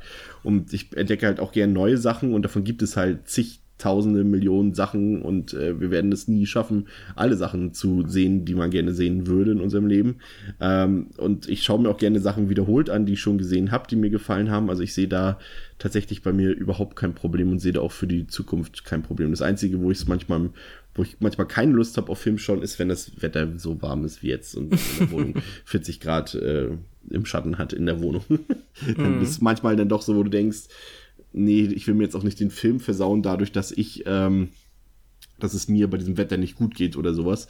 Also das wäre, das sind vielleicht auch die Momente, wo ich sagen würde, okay, das ist da vielleicht manchmal keine Lust auf einen Film, weil man sich einen Film auch nicht durch seine eigene Stimmung versauen will, so ein bisschen. Also wenn man schlecht drauf ist oder so, dann würde ich mir jetzt nicht auch noch einen, einen depressiven Film angucken, denn wahrscheinlich eher was Lustigeres, obwohl ich auch lustige Sachen eigentlich gar nicht so mag. Aber ja, im, im, im Prinzip, also wie gesagt, ich sehe da kein Problem. Also ich habe da also nicht den Gedanken, dass, also ich habe noch nie die Lust verloren und werde sie, glaube ich, auch nicht verlieren. Und bei dir? Ähm, lass mich noch mal kurz, ich habe ja. rausgefunden, der Film heißt äh, Bessere Zeiten von 2010 von Penny August. Ähm, Zeiten, wie ist das auf Englisch? Ja. Weißt du es? Naja, steht auch im Schwedischen halt. Ich weiß nicht, ob der jemals überhaupt nach England, äh, nach USA gekommen ist. In Englisch, im Schwedischen heißt er Svina Lengona. 2010. Ja, bessere Zeiten. 2010. Deswegen, wenn auf dem Deutschen, vielleicht findest du ihn nicht im englischen Wikipedia, das weiß ich nicht. Beyond? Nee. Keine Ahnung. Bessere Zeiten. Better Times? Ich weiß es nicht.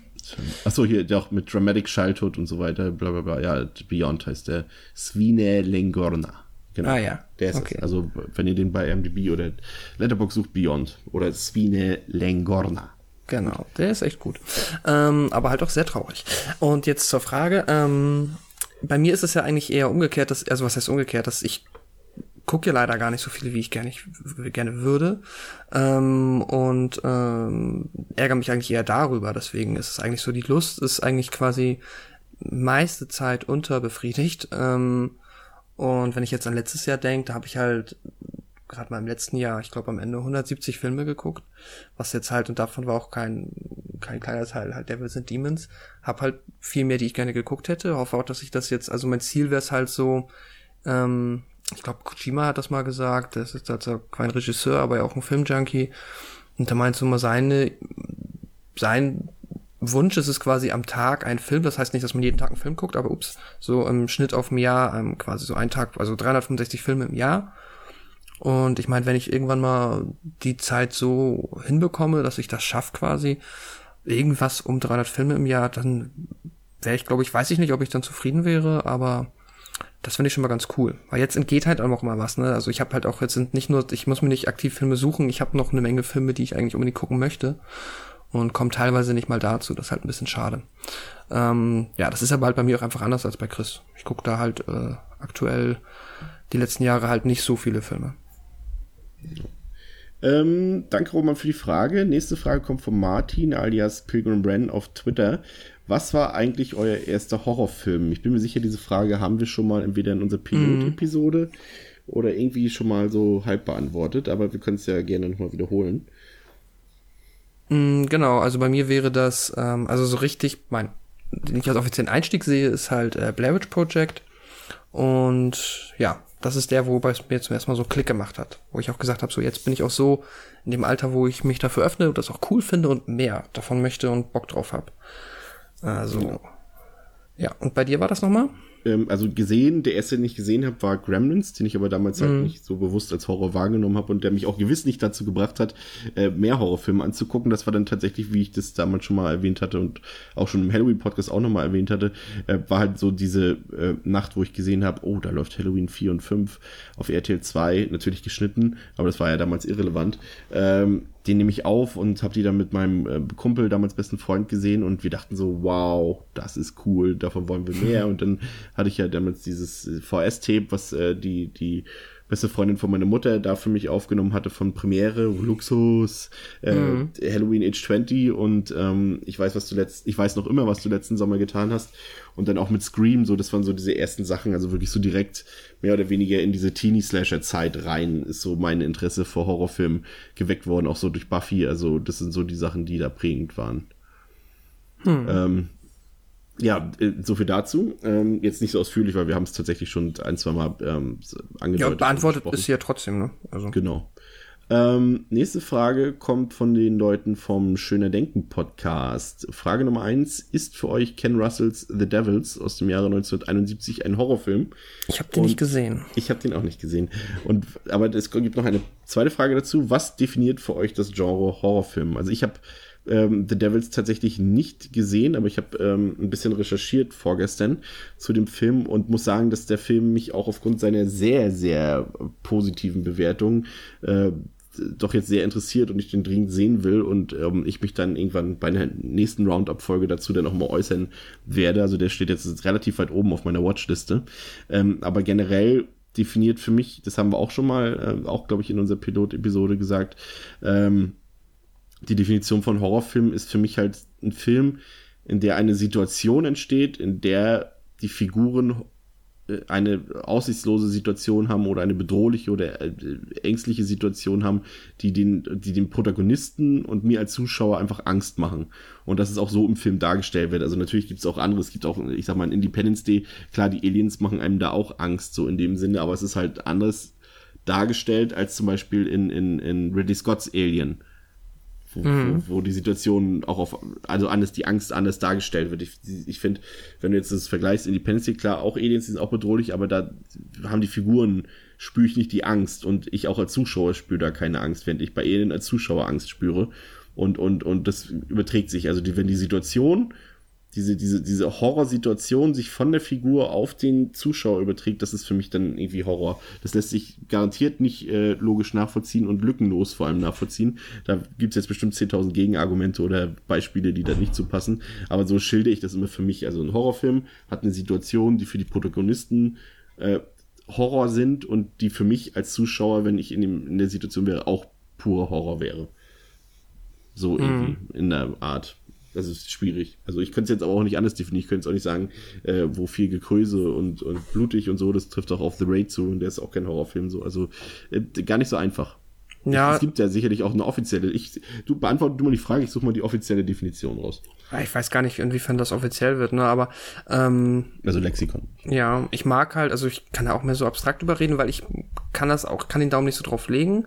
Meistens ist es ja so, dass man quasi ähm, halt einfach das, was die jeweilige PR-Agentur sich dann quasi ähm, dafür entschieden hat oder die Produzenten, was die halt dafür ein Label draufgedrückt haben, so akzeptiert man das ja dann auch recht oft einfach und sagt dann, ja gut, wenn das an, als Horrorfilm vermarktet wird, dann wird das wohl ein Horrorfilm sein, den ich hier gerade guck. Ist natürlich halt oft, also muss, also das ist jetzt quasi halt da nicht maßgebend, aber ähm, so bei Filmen, die irgendwo im Grenzbereich schwimmen, äh, ist es ja teilweise dann auch schwer, das irgendwo dann konkret zuzuordnen. Muss man ja auch meiner Meinung Also ich finde, muss man halt auch gar nicht.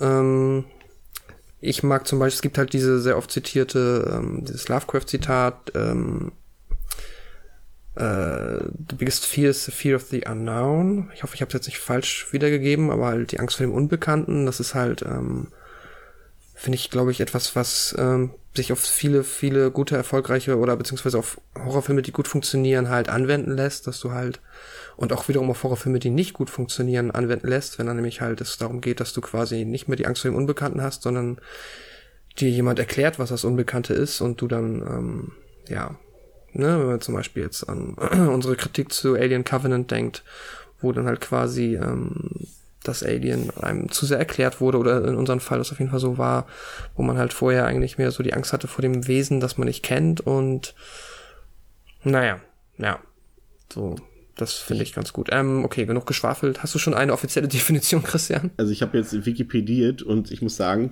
ich finde die Definition sehr gut, weil sie fast auf meine zutrifft, erstaunlicherweise. Hm. Ähm, der Horrorfilm ist ein Filmgenre, das beim Zuschauer Gefühle der Angst, des Schreckens und Verstörung auszulösen versucht. Oftmals jedoch nicht zwangsläufig, treten dabei übernatürliche Akteure oder Phänomene auf, von denen eine zumeist lebensbedrohliche und traumatische Wirkung auf die Protagonisten ausgeht. Hm. Finde ich eigentlich ganz gut. Mhm. Ja, das passt doch. Ich glaube, da habe ich nichts dran auszusetzen. Ähm, aber es kommen noch ein paar andere Fragen. Ähm, auf welchen Horrorfilm-Protagonisten würdet ihr im echten Leben gerne treffen? Das war tatsächlich vom, vom, von allen Fragen, die ihr uns geschickt habt, für mich die schwerste Frage, weil allein schon in den meisten Horrorfilmen die meisten Charaktere irgendwie sterben und ich dann irgendwie zwangsläufig, ja, weiß ich nicht, dann noch auf die treffen will, beziehungsweise wenn ich auf sie treffen würde, wäre ich in Gefahr vermutlich. Deswegen habe ich mich jetzt, äh, habe ich mich jetzt für Clarice Starling ähm, aus Das Schweigen der Lämmer in der Jodie Foster Interpretation ähm, entschieden, weil ich finde, das eine sehr tolle Frau ist, wie sie in dem Film dargestellt wird und eine sehr interessante Frau ist, mit der man gute Gespräche führen kann, glaube ich, auch sehr psychologische. Und ähm, bei ihr würde ich mich auch sicher fühlen, wenn ich bei ihr wäre. vielleicht auch noch, vielleicht auch noch bei, bei äh, Sigourney Weaver in Alien. Safety ähm, first. Wie gesagt, der Schisser ist da wieder mir hervorgekommen. ich weiß gar nicht, vielleicht, ähm, also Sigourney Weaver, ich glaube, das wäre anstrengend. Also die Schauspielerin wäre cool, aber die Figur ist dann irgendwann ja schon so ein bisschen durch. Ähm, vielleicht, äh, ach, wie heißt sie denn jetzt in äh, Schweigenlämmer nochmal? Jodie Foster? Also ähm, meine Antwort quasi. Ach so. Starling. Das habe ich gerade gesagt, aber danke fürs Zuhören, Pascal. Der Einzige, der diesen Podcast nicht hört, nicht mehr aufnehmen. Sorry, ich war kurzzeitig abgelenkt. Ich hatte mich schon auf die nächste Frage vorbereitet. ähm, dann habe ich das wahrscheinlich gerade unterbewusst deswegen wahrgenommen. Äh, ja, ich klaue dir deine Antwort. Finde ich gut. Hauptsache sicher, genau, das passt schon. Äh, einfacher ist es das schon. Und welcher Horrorfilm-Protagonist würde euch im echten Leben am meisten Angst machen? Ähm, passenderweise dazu auf jeden Fall äh, der Xenomorph, also das Alien aus Alien. Und äh, sämtliche Slasher-Leute, ich habe das ja schon mal im, im Hatchet-Podcast auch erwähnt, ich gehöre mhm. tatsächlich zu den Leuten, die vor diesen, vor diesen Standard-Horrorfiguren, Leatherface, Michael Myers, Jason Voorhees, vor denen habe ich Angst. Und die würden mir in echt logischerweise Angst machen. Und ich habe, weiß ich nicht, also ähm, keine Ahnung, also, also die machen mir einfach Angst. Die machen mir auch im Film Angst. Das kann doch so lustig dargestellt werden. Wenn die auf der Leinwand zu sehen sind, kriege ich Angst. Das ist einfach so. Äh, das sind Hühnen, die sind skrupellos, die sind gewissenlos, die sind, haben wahrscheinlich nicht mal, haben keine Seele und, und das ist einfach nur das abgrundtief Böse. Und äh, davor habe ich Angst. Und das Alien, wie gesagt. Hm. Ja, kann ich ja nicht so unterschreiben. Ach so. ich habe es ich habe es auch so interpretiert, dass er halt also auch Antagonisten eigentlich meint dann, ne? Alles ja whatever. Ähm, halt, oder die Hauptbösewichte, wie auch immer. Ähm, ja, ich habe auch, also ich glaube, Angst, ähm, ich muss dann jetzt auch wieder halt einfach, weil wir es gerade hatten, an Victor Crowley denken, Michael Myers, halt wirklich die Slasher-Leute und ähm, ja, ähm, das ist jetzt halt nochmal auch passend zur Antwort davor, äh, so halt, ich glaube, Hannibal Lecter kann einem ganz schön Angst machen. Ja, definitiv. Ähm, der Michael fragt, welch, das haben wir schon beantwortet, genau, welche Episode war eurer Meinung nach die bisher beste? Das haben wir schon mhm. eingangs beantwortet. Ähm, die, die, sehr interessant jetzt. Ähm, wie wählt ihr die Filme für eure Episoden aus? Ich könnte das jetzt abkürzen und sagen, dass ich dich meistens zu deinem Unglück zwinge. Aber es ist tatsächlich so, dass, äh, ja, also wir führen Listen darüber und äh, es ist wirklich so, dass wir jetzt nicht das ganze Jahr über vorgeplant haben, sondern eher so immer im vier, fünf Wochen Rhythmus das Ganze vorgeplant haben und, und eher so, ja, ich würde sagen, dass wir erstmal das abwechslungsreich gestalten, dass wir jetzt nicht zehn Zombie-Filme hintereinander für euch präsentieren oder zehn Slasher hintereinander, sondern dass es wirklich thematisch innerhalb dieses Genres abwechslungsreich ist, ähm, dass wir auch regelmäßig Gäste dabei haben und, und demnach das auch so geplant ist. Und ähm, dass wir auch mal wechseln, dass wir mal einen Geheimtipp für euch haben, mal einen Klassiker. Ähm, ich denke mal, so kann man das doch formulieren, oder? Ja, definitiv. Also genau, dass wir halt, ne, also wir legen halt besonders Wert darauf, dass wir jetzt nicht irgendwie acht Wochen lang halt nur Teenie-Slasher machen und danach acht Wochen nur Japano-Fluchhorror oder sonst irgendwas, sondern dass es halt, ja, immer mal quasi aus jedem Topf gegriffen wird und da so ein bisschen eine gute Abwechslung entsteht. Das klingt auch nicht immer perfekt, ja. aber zumindest soll es nicht sehr eintönig über sehr lange Zeit werden, weil das ist halt blöd und das wird dann halt noch nicht so viel Spaß machen. Da hat man es auch irgendwann über. Ähm, auf welche Horrorfilme freut ihr euch im Jahre 2018? Mm, ich habe halt auch dieses Jahr noch nicht viel gesehen, außer ähm, mehr oder weniger Victor Crowley. Hast du ähm, äh, Quiet Place ist schon draußen, ne? Ähm, ich glaube jetzt gerade, ne? Diese Woche ja. oder nächste Woche, letzte Woche, eins vorbei. Ja, oh nee, 12. April steht hier. Okay, ach, ach so. nee, aber schon Leute in den PVs waren, war ich jetzt verwirrt, okay. Ja, also jetzt diese ähm, Woche quasi, wenn der Podcast rauskommt. Genau, auf den habe ich Lust. Da bin ich zumindest mal gespannt. Hereditary, of course.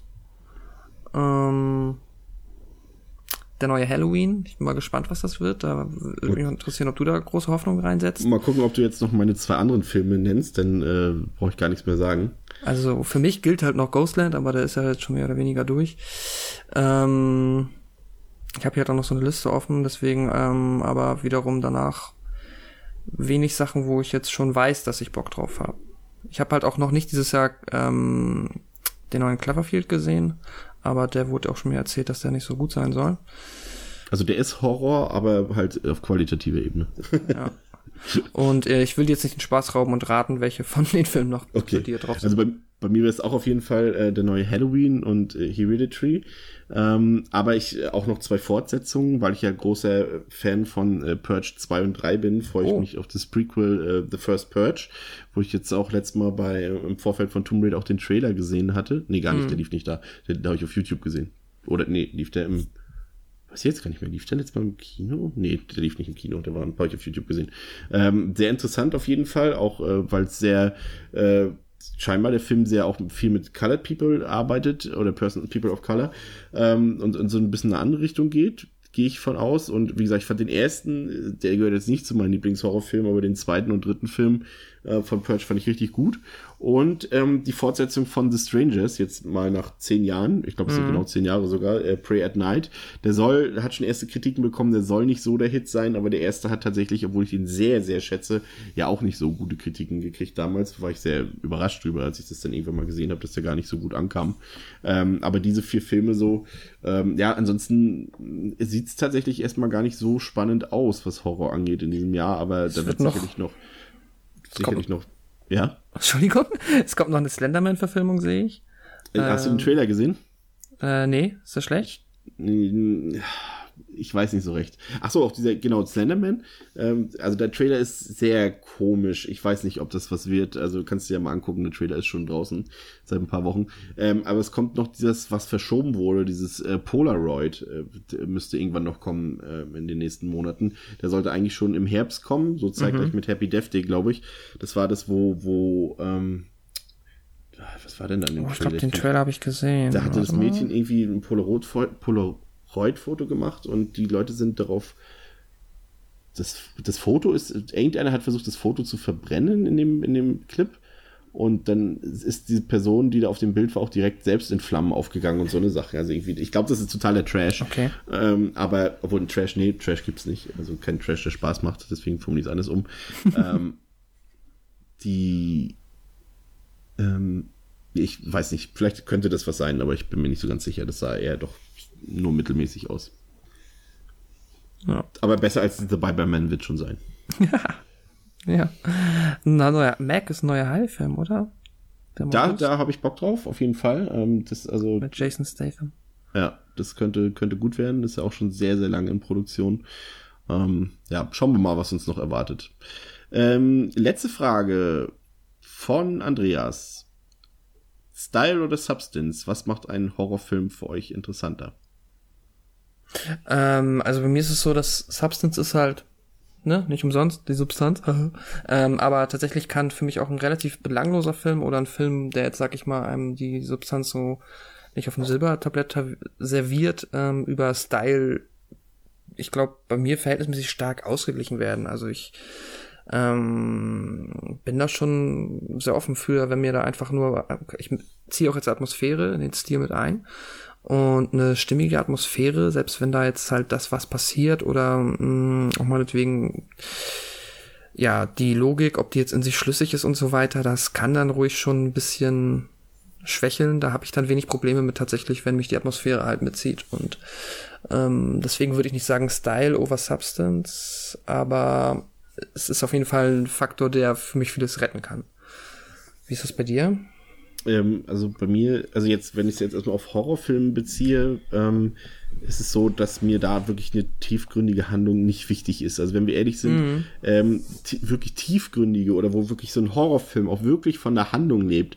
Ich will jetzt nicht übertreiben und sagen, die kann ich an zwei Händen abzählen, aber es ist ja nun mal wirklich so, dass, dass wirklich eine richtig geniale Geschichte in einem Horrorfilm ja doch eher Seltenheit hat. Dass, wenn ich jetzt zum Beispiel irgendwie an äh, Don't, äh, Jetzt habe ich gerade den Filmtitel vergessen. Wenn die Gondeln Trauer. Nee, wer ist der Film? Wenn die Gondeln Trauer tragen. Genau, mir ist gerade der englische Titel abhanden gekommen. Äh, Don't Look Now heißt der, ne? Genau. Mhm. Und, und, und dadurch habe ich versucht, den Deutschen irgendwie in meinem Kopf zu finden und der ist mir dann abhanden, auch abhanden gekommen. Ähm, so ein Film zum Beispiel oder Der Exorzist oder so, das, da kann man schon sagen, okay, da ist auch wirklich eine super Geschichte drin und der Film lebt auch von der Geschichte. Aber generell äh, sind für mich jetzt bei Horrorfilmen Atmosphäre, Style und das Gefühl, was in mir ausgelöst wird, deutlich wichtiger. Also ich muss mit den Figuren mitfiebern können, ich will mich fürchten, gleichzeitig will ich mich unterhalten fühlen. Und das ist mir so wichtig, dass es da, wer dazu noch ein bisschen was hören will, das hatte ähm, Dr. Stiegelegger in der Suspiria-Folge sehr gut beschrieben mit diesem performativen Kino. Äh, das, also ich kann mich damit sehr anfreunden und auch außerhalb des Genres, zum Beispiel, wenn ich jetzt an so einen Film denke wie den vielgescholtenen Sucker Punch, den ich im Extended Cut wirklich exzellent finde, den Film. Mhm. Und das ist auch so ein Film für mich, der funktioniert komplett über seine audiovisuelle Ebene. Und, und das kann ich genauso genießen wie eine wirklich, wie, wie ein Godfather oder ein Taxi Driver oder sowas. Also das, äh, äh, habe ich kein Problem mit. Also ich mag Filme mit Substanz, aber gerade im Horror-Genre, im Genre-Kino bin ich doch eher so ein Style-Fanatiker, sage ich mal. Deswegen auch halt so viele, so Dario Argento und so eine Sachen. Mhm. Das ist schon das, was ich sehr, sehr gerne mag. Ja, ähm, das waren eure Fragen. Wirklich äh, vielen, vielen Dank dafür. Es waren ja. sehr schöne Fragen bei, muss ich wirklich sagen. Ich hätte auch nicht gedacht, dass so viele kommen. Ja, ich auch nicht nachdem ja keiner von uns seinen Einspieler aufnehmen wollte. ja, ein, zwei, drei glaube ich schon, aber ich glaube, vielleicht haben wir das auch nicht gut genug oder vielleicht haben wir da nicht oft genug die Trommel geschlagen, geschweige denn, dass ich glaube, ein paar Leute haben nicht genau verstanden, was sie jetzt quasi sagen sollen. Happy Birthday. ja, ist halt dann auch so. Das ist ja auch, außerdem sind unsere Hörer auch schüchtern und ähm, Textform passt das besser. Ähm, kleiner Ausblick ähm, auf die nächsten Wochen ähm, können wir euch noch gar nicht so genau liefern, dadurch, dass wir äh, bald in den letzten Wochen ein bisschen angeschlagen und eingespannt waren. Ähm, wir haben auf jeden Fall ähm, geplant, dass wir, das können wir auch ein bisschen mal verraten, ähm, dass wir ähm, über das Scream-Franchise reden werden, das tatsächlich in recht naher Zukunft, wenn ich mich nicht ganz irre. Das ist der Plan auf jeden Fall. Das ist der Plan, genau. ähm, und äh, was haben wir noch an großen Franchises? Ich bin mir nicht sicher. Also wir hatten ja, also Nightmare on Elm Street lag ja, wie gesagt, schon quasi präsentierfertig bei uns auf dem Tisch. Aber da äh, wollten wir dann wirklich dann auch ähm, ähm Patrick und Daniel äh, den Vortritt lassen beim Bahnhofskino, die da wirklich sehr ausführlich auch über jeden einzelnen Film äh, fast eine Stunde geredet haben. Und äh, da werden wir uns auf jeden Fall zu weitaus späterer Zeit äh, mit beschäftigen. Freitag der 13. ist natürlich ein Ding, was äh, was quasi über unseren Köpfen schwebt. Mhm. Förmlich, würde ich sagen. Ähm, was fehlt uns denn noch an Franchises? So einen richtigen. Wir müssen auf jeden Fall äh, dieses Jahr, das machen wir auf jeden Fall. Äh, pünktlich zum Release vom neuen Halloween-Film werden wir natürlich den neuen Halloween-Film besprechen. Und auf weil wir in der letzten Episode dazu nicht gemacht haben, dann auch Rob Zombies Halloween-Filme noch besprechen, ich denke mal. Mhm. Und dann habe ich natürlich noch zwei äh, große Guilty Pleasures. Also, ja, der eine ist nicht mal ein Guilty Pleasure. Also das Final Destination, ich habe ja die Geschichte nun auch langwierig erklärt in den letzten Episoden. Mittlerweile habe ich ja auch alle Filme hier auf dem Tisch liegen und nachdem ich, hatte ich es euch erzählt mit der Filmbörse, wo ich jemanden ja. Äh, abgezockt habe? Ja. Genau. Ähm, das wäre auf jeden Fall was. Ähm, da habe ich auch schon einige äh, interessierte Gäste, die sich dafür schon angemeldet haben quasi.